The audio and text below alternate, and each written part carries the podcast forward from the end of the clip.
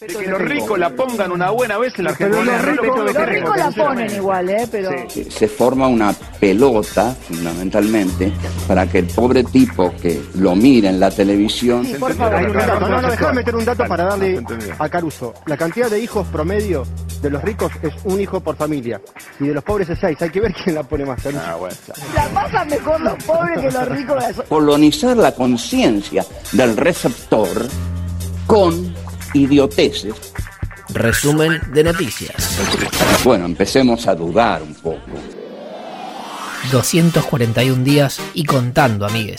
En el mundo, 51.848.261 casos confirmados y 1.280.868 muertes. Católicos protestan en Francia por la prohibición de asistir a misa. Austria y Grecia cierran las Y escuelas. según UNICEF, el 97% de los estudiantes latinoamericanos todavía no ha regresado a las aulas. La vacuna de Moderna tiene un 94% de eficacia. Pfizer ya comunicó un 90% de eficacia, en tanto que la Sputnik 5 alcanzó un 92%. Mientras que la OPS advirtió que ningún sistema sanitario está preparado para almacenar y transportar la vacuna de Pfizer ni tampoco la de Moderna. ya que necesitan una compleja cadena de frío y los estados deberán prepararse. En nuestro país, Ayer se confirmaron 5.645 casos nuevos y 129 fallecimientos. con el dispo aumentó un 6% la circulación en AMBA. Los trenes aumentaron un 18% la cantidad de pasajeros y los colectivos un 6,7%. Ojo con el transporte público, amigues, que la pandemia no terminó.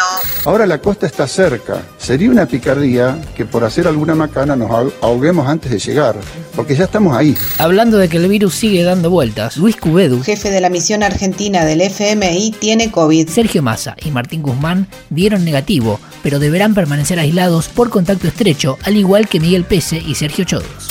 Otras El noticias. presidente encabezó una videoconferencia con el consorcio de exportadores de carnes argentinas. y que empresarios argentinos estén dispuestos a invertir eh, más de 120 millones de dólares para generar más de 4.500 puestos de trabajo y para que al cabo del tiempo prácticamente podamos multiplicar por dos las exportaciones que hoy tenemos, todas esas son buenas noticias. Perú. Tras la destitución de Vizcarra, quien asumió tras la renuncia de Pedro Pablo Kuczynski, Manuel Merino, quien había asumido el martes pasado, renunció luego de numerosas protestas en su contra. Represión, dos muertos y 44 desaparecidos.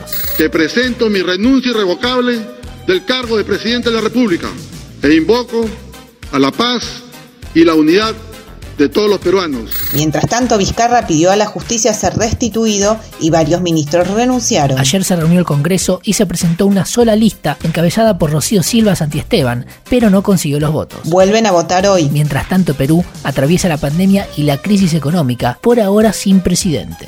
No puedo estar tranquilo viendo cómo la clase política se levanta el país en pesos. Elecciones municipales en Brasil. San Pablo y Río de Janeiro van a segunda vuelta. Están en juego las reelecciones de los actuales alcaldes, ambos bolsonaristas. Se firmó el acuerdo comercial más grande del mundo y no participa Estados Unidos. Se trata de la Asociación Económica Integral Regional Lo firmaron ayer 15 países. y crea una zona de libre comercio entre Indonesia, Tailandia, Singapur, Malasia, Filipinas, Vietnam, Birmania, Camboya. Lagos y Brunei y China, Japón, Corea del Sur, Australia y Nueva Zelanda. Reúne alrededor del 30% del PBI global y expandirá la influencia de China en la región. Es la primera vez que China, Japón y Corea del Sur participan en un mismo acuerdo de libre comercio. En rechazo a la paritaria del 5% fijada por Rodríguez Larreta, mañana hay paro de trabajadoras y trabajadores de los hospitales en Cava. Mientras que hoy, enfermeras y enfermeros realizaron una caravana y ruidazo para reclamar el reconocimiento salarial a toda la enfermería. Vuelve el escolazo. Ah. Abre el casino flotante y el hipódromo de Palermo. Continuidad de noticias. Parlamentarias. Alta sesión en diputados mañana. Deberá aprobarse el presupuesto 2021 que volvió del Senado por el error en las planillas, la ley de fuego Y el plato fuerte, el aporte extraordinario de las grandes fortunas. contamos con los votos necesarios. Va a ser una votación seguramente ajustada, pero sabemos que vamos a aprobarlo. La mesa de enlace se opone y dijo que es confiscatorio. El FIT también.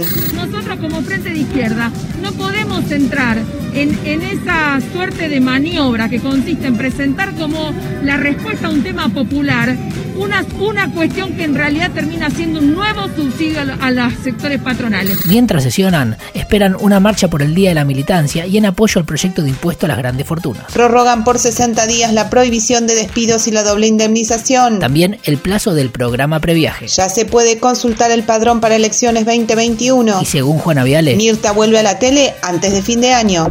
hasta acá la información del día. Podría ser peor. O mejor, pero siempre es lo que es. No es que la violencia va a estar representada por los tanques que salen al país para acá, sino que la violencia la vas a tener en una, en una pantalla a través de internet.